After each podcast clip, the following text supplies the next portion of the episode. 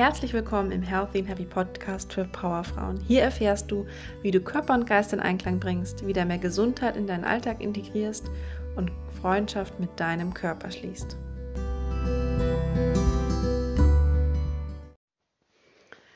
Heute geht es um deine innere Stimme.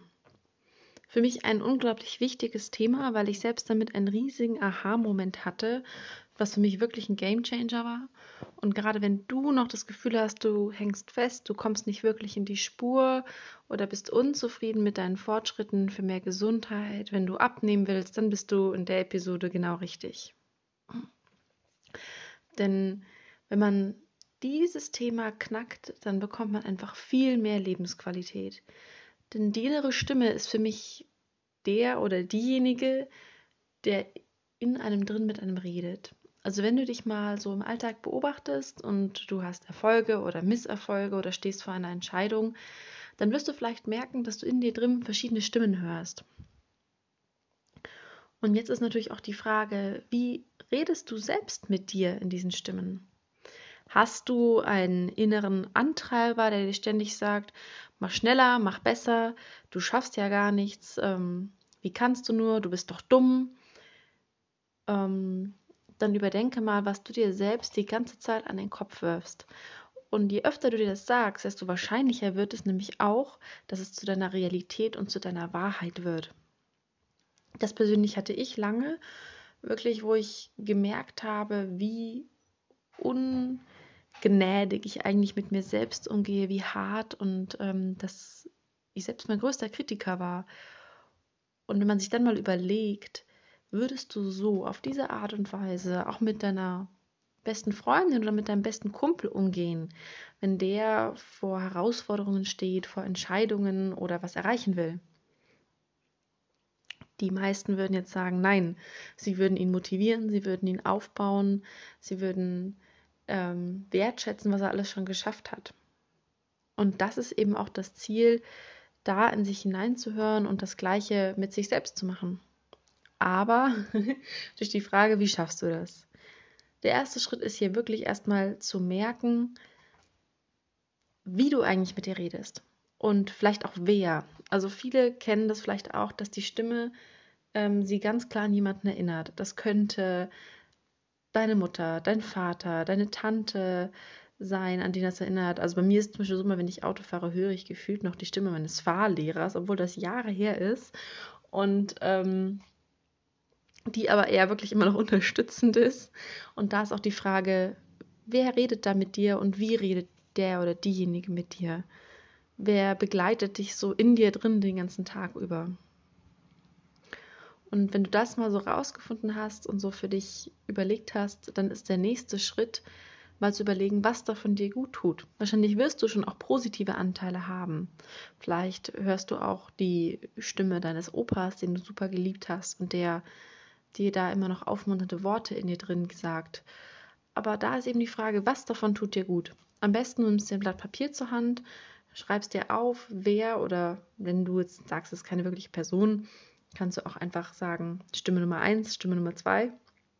Was denke ich so den ganzen Tag zu dir sagen, wie sie es sagen und ähm, inwiefern dir das gut tut oder eben auch nicht. Wenn du das geschafft hast, dann hast du schon mal einen großen Schritt gemacht. Und das nächste ist jetzt natürlich, das schrittweise zu verändern.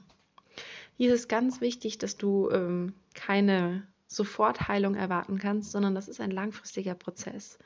Das heißt, sei auch wieder in dem Fall nicht so hart zu dir, wenn es nicht sofort klappt. Du hast ja über Jahrzehnte wahrscheinlich auf diese Art mit dir geredet und das ist eine unglaublich eingefahrene Gewohnheit, die auch wieder Zeit braucht, um sich zu ändern.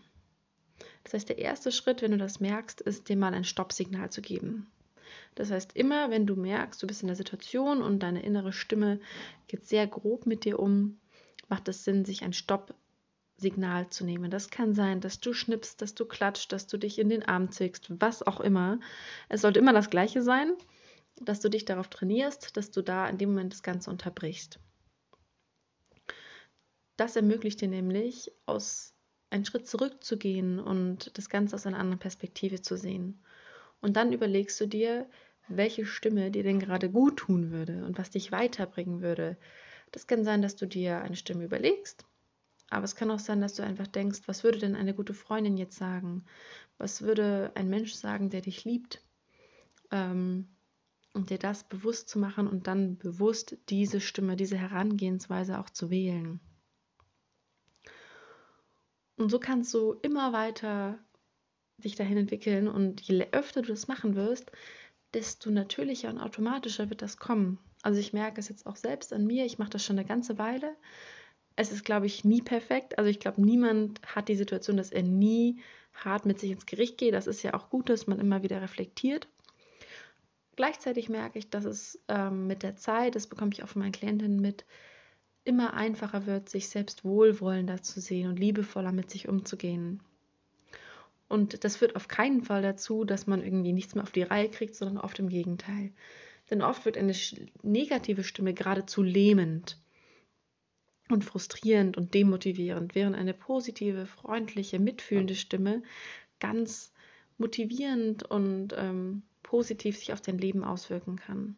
Das heißt, in Zukunft zum Beispiel, wenn du dich im Spiegel siehst und die Stimme hörst, die in dir sagt, du bist zu fett, du schaffst das nicht, das ist alles blöd, dann setz dir dein Stoppsignal, zwick dich zum Beispiel in die Armbeuge und überlege dir gut.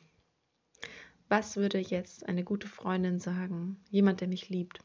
Und damit kannst du dann weiterarbeiten. Würde er zum Beispiel sagen, du hast schon gute Fortschritte gemacht oder du bist auch schön und weiblich, so wie du jetzt bist und von hier aus kann es weitergehen. Oder er würde dir sagen, überleg doch mal, was du heute schon alles geschafft hast.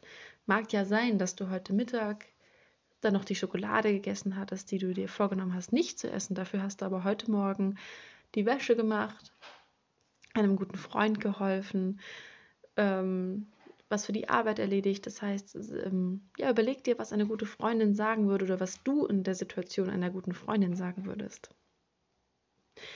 So, jetzt bin ich gespannt, wie das Ganze auch für dich funktioniert. Du kannst mir gerne auch Feedback schreiben auf Instagram, Facebook und auf LinkedIn bin ich da verfügbar. Da freue ich mich.